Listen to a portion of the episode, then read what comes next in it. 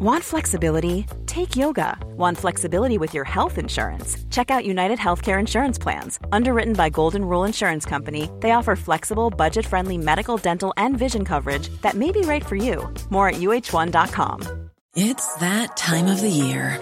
Your vacation is coming up. You can already hear the beach waves, feel the warm breeze, relax, and think about work. You really, really want it all to work out while you're away.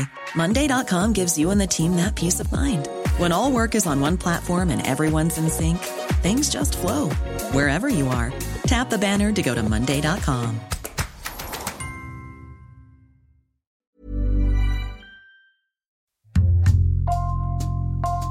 Bonjour, c'est Thibault Lambert et vous écoutez Code Source, le podcast d'actualité du Parisien. La Russie a déclaré la guerre à l'un de ses pays voisins, l'Ukraine. Une opération militaire de grande ampleur a débuté le jeudi 24 février avec la volonté de Moscou d'envahir cette ancienne nation de l'Union soviétique. Cette attaque était redoutée depuis plusieurs mois par les dirigeants occidentaux qui s'inquiétaient de voir de plus en plus de soldats russes le long de la frontière ukrainienne. Code Source refait aujourd'hui le film de ce mois de février où la France, l'Europe et les États-Unis notamment ont tout fait pour tenter de dissuader en vain le président russe Vladimir Poutine d'entrer en guerre. Avec nous Henri Vernet, journaliste au service politique du Parisien, et à distance Christelle Brigodeau, notre envoyé spécial en Ukraine.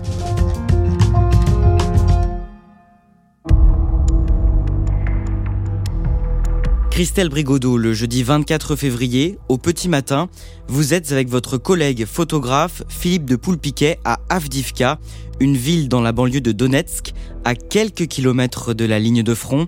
Vers 7 heures, vous commencez à entendre des bombardements. Oui, on entend des gros bombardements, des échos de bombardements en fait qui sont à, quelques kilomètres. On se précipite sur nos téléphones, on voit que la nouvelle qui était un peu en suspens depuis plusieurs jours euh, vient de tomber. La Russie vient de déclarer la guerre à l'Ukraine. En tout cas, la Russie attaque l'Ukraine. Les bombardements, pour autant, vont pas tout de suite provoquer une, panique parce qu'en fait, on est dans un endroit où la guerre est là depuis déjà un moment. Et en fait, ces derniers jours, on entendait déjà assez régulièrement des bombardements. Mais ce matin, à cette heure, ils sont quand même particulièrement forts. Et étant donné les nouvelles qui circulent en boucle sur les réseaux euh, au même moment, c'est quand même très inquiétant. Tout de suite, on sort. On était en train de se préparer pour euh, partir faire un reportage. Euh, on se prépare encore plus vite et, on y va. Ce qui me frappe, c'est que dans la rue, au tout début euh, de la matinée, on a l'impression qu'il s'est rien passé. Les gens sont dans la rue, les gens vont faire des courses, les magasins sont ouverts. Il n'y a pas un monde fou, mais en même temps, on est dans une petite ville, il est tôt le matin. Et en fait, on va s'apercevoir au fur et à mesure de la journée que la ville se vide progressivement. Les gens, en fait, quand on les voit tôt le matin, ils sont en train de commencer à s'organiser soit pour rester, soit pour partir. Mais en tout cas, euh, tout le monde est un peu à sa tâche à réagir à la nouvelle. Henri Vernet, à la mi-journée, quelques heures après l'entrée des troupes russes en Ukraine, le président français Emmanuel Macron s'adresse à la nation dans une allocution filmée de près de 4 minutes. Cette nuit, la Russie a engagé une attaque militaire massive contre l'Ukraine. Ce choix délibéré, qui contrevient à tous les engagements pris par les autorités russes, est une violation de la Charte des Nations Unies et des principes fondateurs de l'ordre européen et international. Pour le chef de l'État, cette attaque est, je cite, l'atteinte la plus grave à la paix et à la stabilité dans notre Europe depuis des décennies. C'est vraiment le cas? Oui, c'est le cas. C'est la guerre au cœur de l'Europe. C'est un pays souverain qui envahit un autre pays souverain. C'est en effet du jamais vu depuis 1945. C'est pire que la guerre en ex-Yougoslavie qui avait eu lieu en 1991, où il s'agissait de l'implosion d'un pays suite à l'écroulement de l'Union soviétique et de ses pays satellites. Le chef de l'État dit aussi que ces événements auront des conséquences durables et profondes sur nos vies. Les événements de cette nuit sont un tournant dans l'histoire de l'Europe et de notre pays. Qu'est-ce qu'il veut dire par là? Il est grave à ce moment-là. On voit d'ailleurs qu'il a les traits tirés. Il a quasiment pas dormi de la nuit. Il veut dire tout simplement qu'on a changé de monde. On est passé à une autre ère. Clairement, tous les citoyens européens désormais peuvent vivre avec une certaine peur puisqu'un dictateur peut décider seul comme ça d'engager la guerre, de renverser euh, toutes les frontières, euh, toutes les règles. Il faut bien comprendre, et c'est à ça en réalité que Emmanuel Macron fait allusion, que l'Europe, depuis sa création, c'est la paix. C'est un projet de paix. C'était justement cette garantie de vivre dans cet ensemble apaisé. C'était là-dessus qu'est fondé le contrat européen. Poutine, ce 24 février, a fait voler tout cela en éclats.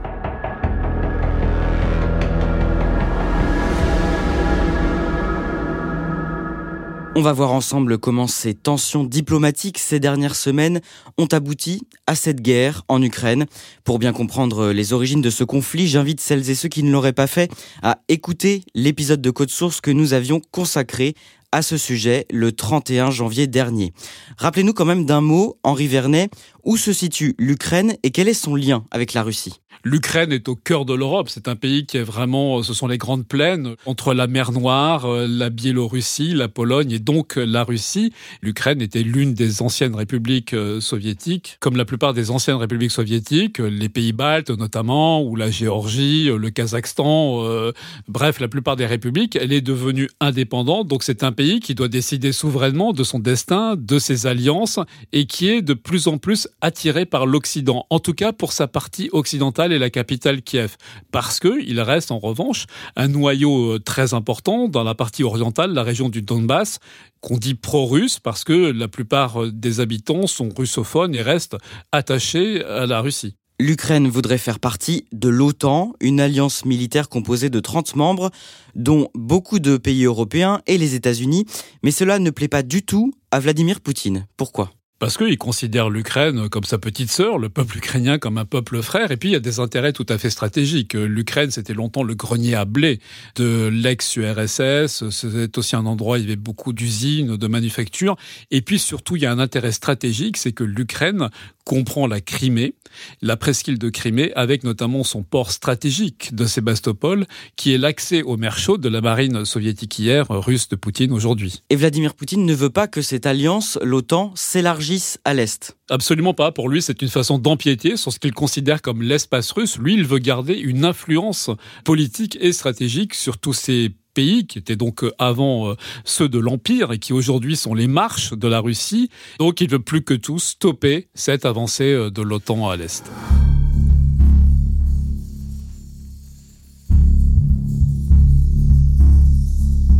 À partir du mois de novembre 2021, des dizaines de milliers de soldats russes s'amassent le long de la frontière ukrainienne. Mais jusqu'à la fin du mois de janvier, les Ukrainiens et les Occidentaux ne savent pas très bien dans quel but ces troupes sont déployées. À l'époque, c'est bien le mystère. Il y a deux hypothèses. Soit Poutine bluffe et il accumule ainsi à la fois les troupes et les manœuvres pour peser dans une négociation qui l'attend avec l'OTAN et notamment avec les États-Unis et arriver avec les cartes les plus fortes possibles dans son jeu. Ou bien est-ce que c'est parce qu'il prépare purement et simplement une attaque contre l'Ukraine euh, Dès ce moment-là, c'est ce que pensent certains services, notamment les renseignements américains, qui font valoir que si on accumule autant de soldats, autant de troupes et autant d'armements, c'est bien pour s'en servir. Christelle Brigodeau, la première semaine de février, vous vous rendez une première fois en Ukraine pour le Parisien. Les tensions diplomatiques sont très fortes à ce moment-là. Est-ce que vous sentez la population inquiète? Je la sens surtout préparée et concentrée, plus qu'inquiète. On se rend compte que la population sait que la Russie présente un, danger pour l'Ukraine, un danger de plus en plus fort. Et là, les Ukrainiens sont à un moment où ils se disent, voilà, il faut qu'on se prépare, ça va arriver. Si ça arrive pas demain, ce sera dans un mois ou dans un an, mais on n'y coupera pas. Et donc, euh, les gens se préparent. Par exemple, ils suivent des cours de premiers secours, ils euh, s'initient au maniement des armes. Il y a même des gens qui ont des initiatives un peu étonnantes, par exemple des vétérans de la guerre du Donbass euh, qui ont lancé une entreprise de livraison de pizza proposent aux gens une ristourne sur les pizzas pour ceux qui s'équipent en armes et qui s'entraînent au maniement des armes. Donc on voit qu'un peu partout, à Kiev, mais aussi ailleurs dans le pays, les gens se préparent. Le dimanche 6 février, les renseignements américains sont formels. Ils lancent l'alerte. Selon eux, la Russie s'apprête bel et bien à envahir militairement l'Ukraine. Oui, parce qu'il constate que désormais Poutine a accumulé suffisamment de troupes. On en est à 120 000, entre 120 000 et 150 000 hommes qui sont comme ça sur le terrain en manœuvre.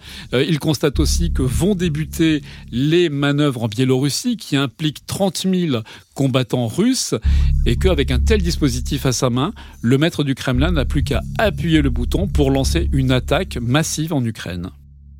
Le lendemain, le lundi 7 février, Emmanuel Macron se rend à Moscou pour rencontrer Vladimir Poutine. D'abord, Henri Vernet, pourquoi le président français s'implique-t-il de la sorte dans ce conflit? Traditionnellement, la diplomatie française est toujours très impliquée sur la scène internationale. On se souvient notamment de son activisme contre la guerre en Irak menée par l'Américain Bush en 2003. Ensuite, Macron est un président qui a joué de cette carte depuis le début de son mandat. Et là, il se trouve qu'en plus, il est président en exercice de l'Union européenne et qu'il a donc aussi cet atout ou cette casquette à faire valoir. Et enfin, les Français, moins alarmistes que les renseignements américains, veulent croire qu'il y a encore une chance pour la paix, pour la négociation avec Poutine. Quelle relation Macron et Poutine entretiennent-ils depuis le début? Dès son arrivée, Macron a voulu entretenir une relation avec la Russie, pratiquer ce qu'il appelle un dialogue exigeant, c'est-à-dire être ferme sur les principes, mais parler avec la Russie parce qu'elle est là et qu'elle est la puissance du continent. Ça se traduit par la fameuse visite à Versailles, où euh, Macron déploie un certain faste à Poutine en lui faisant visiter personnellement le château de Louis XIV sont des images qui restent dans les mémoires. Il le recevra ensuite à Brégançon, donc dans le cadre un peu privé, un peu intimiste des vacances d'été. Donc il est l'un des rares dirigeants européens et même du monde à entretenir euh, cette relation, mais force est de constater que jusqu'à présent, ce volontarisme de Macron n'a pas amené euh, Poutine à adoucir ses positions, que ce soit en Europe ou même, on l'a vu, en Afrique avec les mercenaires de Wagner liés au Kremlin au Mali. Henri Vernet, ce lundi 7 février, vous faites donc partie des journalistes qui accompagnent le président pendant ce voyage. Décrivez-nous l'ambiance lorsque vous arrivez au Kremlin. Elle est assez glaciale parce que le Kremlin, c'est une forteresse et d'autant plus en détente aussi forte tension. Les journalistes sont dans une salle de ce vaste palais avec d'ailleurs la plupart des gens de la délégation parce qu'en fait, la rencontre est vraiment strictement réservée aux deux chefs d'État. Et puis, il y a aussi tout un tas de contrôles tout simplement liés au Covid qui sont euh, obsessionnels chez Poutine et donc il faut passer force test PCR avant de pénétrer dans cette enceinte présidentielle.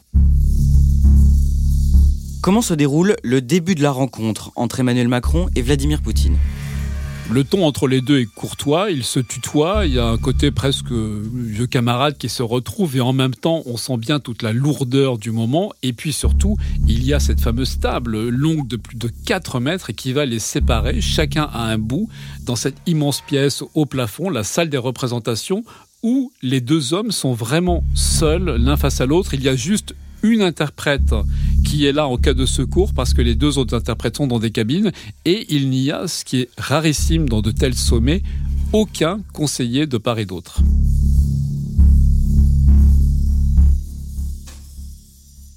La rencontre elle-même, elle s'est vraiment déroulée dans le secret de ce tête-à-tête, mis à part donc les oreillettes euh, sur les oreilles pour les traducteurs. Puis ils se retrouvent chacun à son pupitre dans la conférence de presse.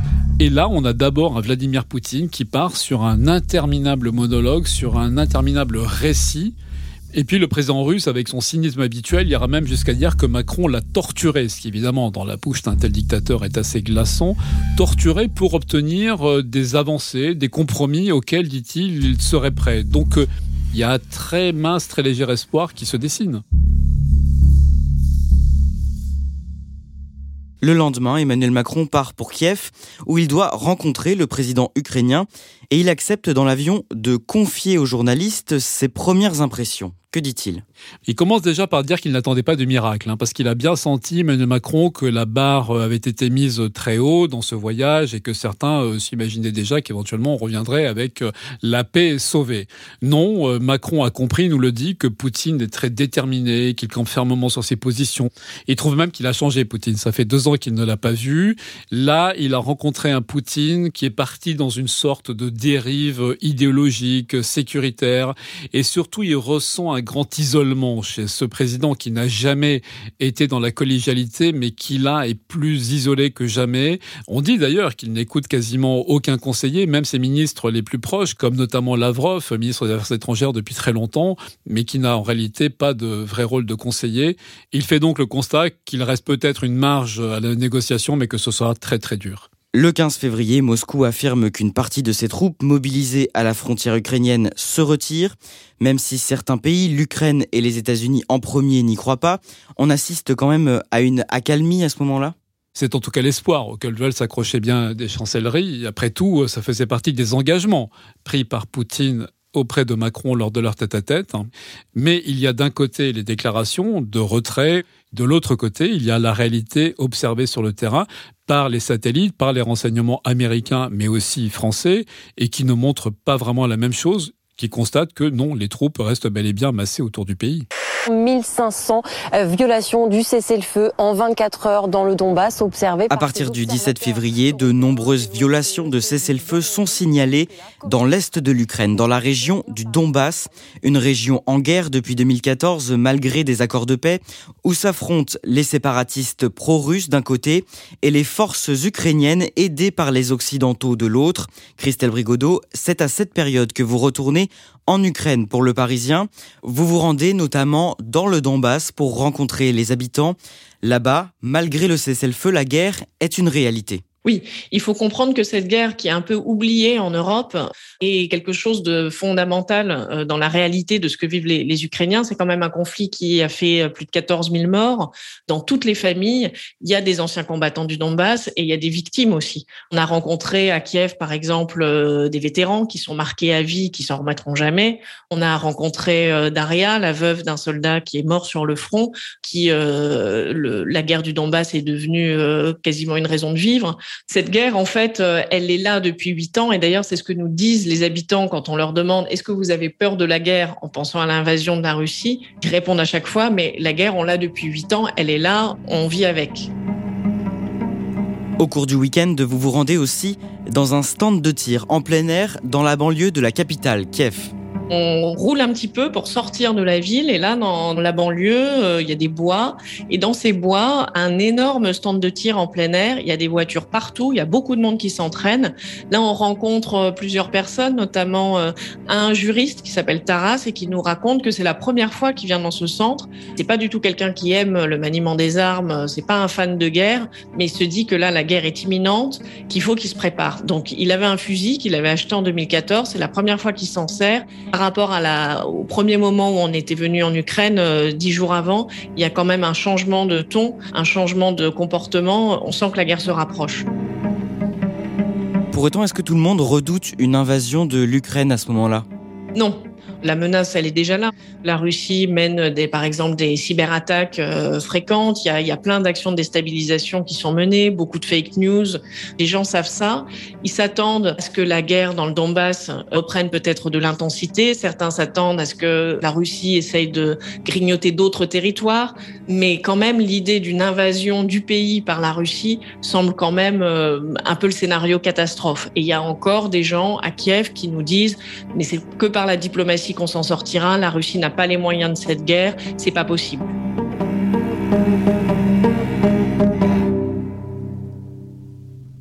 Henri Vernet, le dimanche 20 février, Emmanuel Macron parle deux fois au téléphone avec Vladimir Poutine. Le deuxième appel a lieu très tard dans la nuit. À quoi aboutissent ces échanges? À la promesse, en tout cas, c'est ce que nous dit l'Élysée, d'un sommet possible entre Joe Biden américain et Vladimir Poutine le russe, à même de faire baisser les tensions. Alors c'est le principe qui est accepté, on ne sait pas où il se déroulerait, est-ce que ce serait à Helsinki, est-ce que ce serait à Paris, est-ce que d'autres y assisteraient comme Emmanuel Macron? Tout cela est encore dans les lames, mais le simple fait que ce principe soit accepté, eh bien, c'est un signe de la part des Russes qu'une désescalade est encore possible. Mais quelques heures plus tard, le lendemain matin, Vladimir Poutine revient sur ses déclarations. Oui, c'est la douche froide. Au petit matin, le Kremlin annonce que pas du tout, il n'est pas question d'un sommet avec Joe Biden, ni avec qui que ce soit, euh, pour aller vers la paix. Quelques heures après, dans l'après-midi, Vladimir Poutine se met en scène dans un conseil de sécurité retransmis à la télévision. Il est entouré de hauts dignitaires du régime. Décrivez-nous cette étrange réunion. Oui, étrange, c'est vraiment le mot, parce que les dignitaires, c'est-à-dire les ministres concernés, les différents chefs des services de renseignement, la présidente de la Fédération de Russie, les représentants de la Douma, le Parlement russe, euh, sont là sur leur chaise, sagement, un petit peu comme des élèves, et chacun est invité à s'exprimer au pupitre en vérité pour expliquer pourquoi il est important, nécessaire et même indispensable d'aboutir à la reconnaissance de l'indépendance des républiques pro-russes séparatistes d'Ukraine. Et il y a même une scène euh, étonnante avec le chef des renseignements extérieurs on voit celui qui est censé être l'un des hommes les plus puissants du régime, qui est interrogé par Poutine, qui à plusieurs reprises lui demande de préciser sa position, qui le fait de telle sorte que on voit bien que le chef des renseignements, il est terrorisé. Il en bafouille, il bredouille, et c'est un spectacle assez consternant, mais qui est extrêmement révélateur de la position aujourd'hui de Poutine, c'est c'est-à-dire que c'est un chef isolé qui décide seul. Des hommes a priori aussi importants que le ministre des Affaires étrangères ou le ministre de la Défense n'ont en réalité même pas l'oreille de Poutine. Après ce Conseil de sécurité, Vladimir Poutine prend la parole dans une allocution télévisée. Qu'est-ce qu'il annonce? Il brise le tabou des tabous. Il annonce que Moscou reconnaît officiellement l'indépendance des deux républiques séparatistes de Donetsk et de Lugansk, c'est-à-dire qu'il porte tout simplement atteinte à l'intégrité territoriale de l'Ukraine. Voilà donc un pays qui décide qu'une partie d'un autre pays est indépendante. C'est tout simplement sidérant et en violation totale du droit international. Comment réagissent les pays occidentaux à ce moment-là? C'est la consternation, la stupeur et évidemment la condamnation générale. Ce qui vient d'acter, c'est une véritable déclaration de guerre. Henri Vernet, on en revient au début de cet épisode, la date du jeudi 24 février. Il est presque 6 heures du matin à Moscou, 4 heures à Paris quand Vladimir Poutine s'adresse aux Russes à la télévision. Il annonce le début d'une opération militaire d'ampleur en Ukraine. Comment Poutine justifie cette entrée en guerre? Il utilise toujours cette euh, rhétorique avec des mots aussi abominables que génocide ou dénazification pour justifier son emprise sur le pays. Il dit génocide parce que, selon lui, ce sont les massacres et l'épuration auxquels se livreraient les forces ukrainiennes dans le Donbass, donc au détriment des pro-russes. Il n'y a absolument pas la moindre vérification de telles allégations depuis 2014. Quant à la dénazification dont il parle aussi, là encore, sans aucun fondement politique réel en Ukraine, c'est un prétexte qu'il utilise pour montrer que ce qu'il vise, c'est tout simplement un renversement du pouvoir à Kiev, c'est-à-dire abattre y compris peut-être physiquement, l'actuel président Volodymyr Zelensky pour mettre à la place une marionnette à la main de Moscou, comme c'est le cas avec Loubachenko en Biélorussie ou dans d'autres républiques ex-soviétiques. Christelle Brigodeau, quelques heures plus tard, à la mi-journée, vous quittez donc Avdivka dans la banlieue de Donetsk. Qu'est-ce que vous voyez sur place? Est-ce qu'il y a beaucoup de gens sur les routes? Alors il y a surtout beaucoup de gens aux stations-service. Le gros enjeu pour les gens, c'est de faire le plein d'essence. Tout ce que veulent ceux qui partent, c'est aller le plus loin possible vers l'ouest, le plus loin possible de la ligne de front. Donc il y a des stations-service qui sont euh, prises d'assaut par les voitures, qui peuvent partir.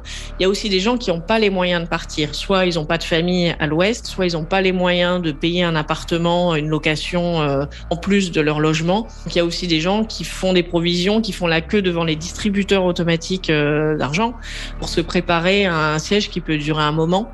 Il y a plusieurs comportements possibles, mais en tout cas, euh, la question de l'approvisionnement en carburant, en produits de première nécessité, en huile, en gaz est assez cruciale euh, pour cette journée. C'est une journée de grands préparatifs. Plus globalement, que vous disent les Ukrainiens que vous croisez à ce moment-là? Est-ce qu'ils ont peur? Oui, ils ont peur. Juste la veille des premiers bombardements, donc mercredi soir, on était dans un bar où se retrouvent les jeunes d'Advivka et ces jeunes nous expliquaient que peut-être la guerre allait arriver, mais qu'ils s'en foutaient et puis que c'était pas la peine d'avoir peur. Et le lendemain, j'ai rappelé l'une des jeunes filles euh, qu'on a vues euh, ce soir-là et elle était en train de faire ses valises et elle avait très peur et ils allaient partir dans l'heure. Cette opération militaire est condamnée par de très nombreux pays dans le monde entier, à l'exception notable de la Chine qui ne la dénonce pas fermement. Les États-Unis ou encore l'Union européenne promettent de durcir les sanctions contre la Russie, principalement économiques, qu'ils avaient déjà prises en début de semaine. Henri Vernet, est-ce que ces sanctions peuvent suffire à arrêter le Kremlin?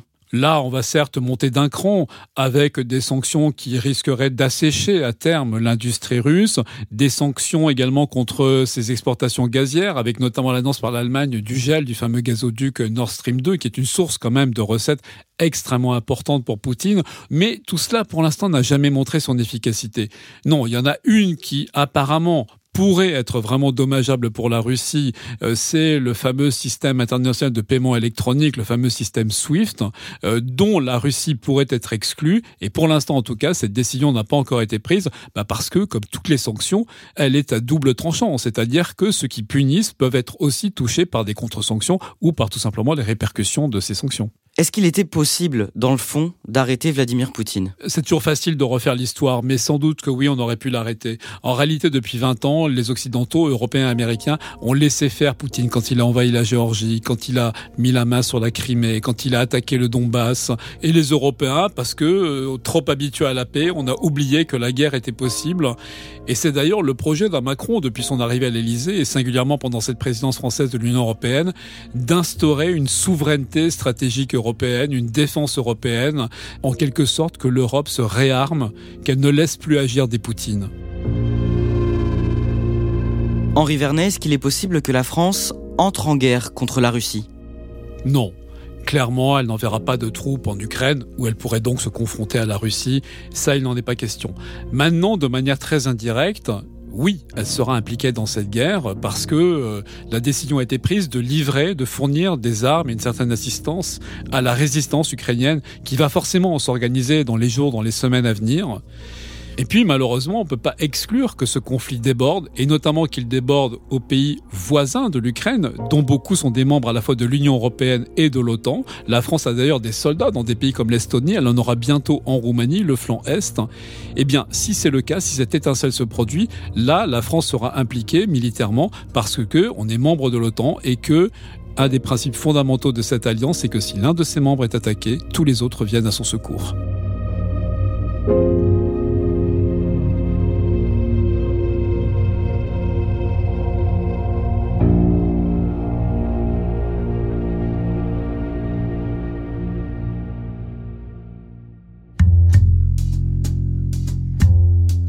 Merci à Henri Vernet et Christelle Brigodeau. Toutes les dernières informations sur cette guerre en Ukraine sont à suivre sur leparisien.fr. Cet épisode a été produit par Ambre Rosala, Sarah Amni et Marion Botorel. Réalisation Pierre Chaffanjon. Code Source, c'est le podcast d'actualité du Parisien, disponible sur toutes les plateformes d'écoute. Nous publions un nouvel épisode chaque soir de la semaine. Pour n'en rater aucun, n'oubliez pas de vous abonner sur votre application audio préférée. Et puis si vous aimez Code Source et que vous voulez nous le dire ou simplement nous laisser un commentaire, n'hésitez pas à nous écrire code source at leparisien.fr.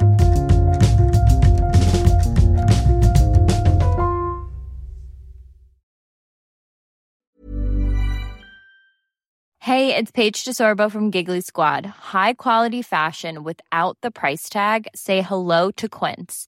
I'm snagging high-end essentials like cozy cashmere sweaters, sleek leather jackets, fine jewelry, and so much more. With Quince being 50 to 80% less than similar brands.